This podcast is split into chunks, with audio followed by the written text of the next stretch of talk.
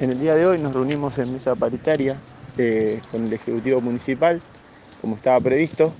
donde hubo en principio una, una propuesta de un 10% para el mes de octubre,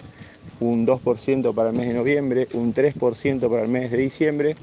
y un 5% para el mes de, febrero. Bueno, el cual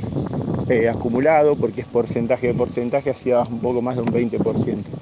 Después de varias discusiones y varias propuestas, se llegó a una propuesta nueva de un 10% para, para octubre, un 5% para diciembre y un 10% para febrero, que entendemos que bueno, está mucho más cerca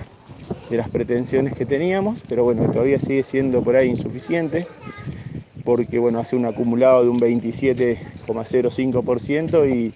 y la idea es mínimamente tratar de llegar a al piso están cerrando la mayoría de las paritarias, que están alrededor del 30%.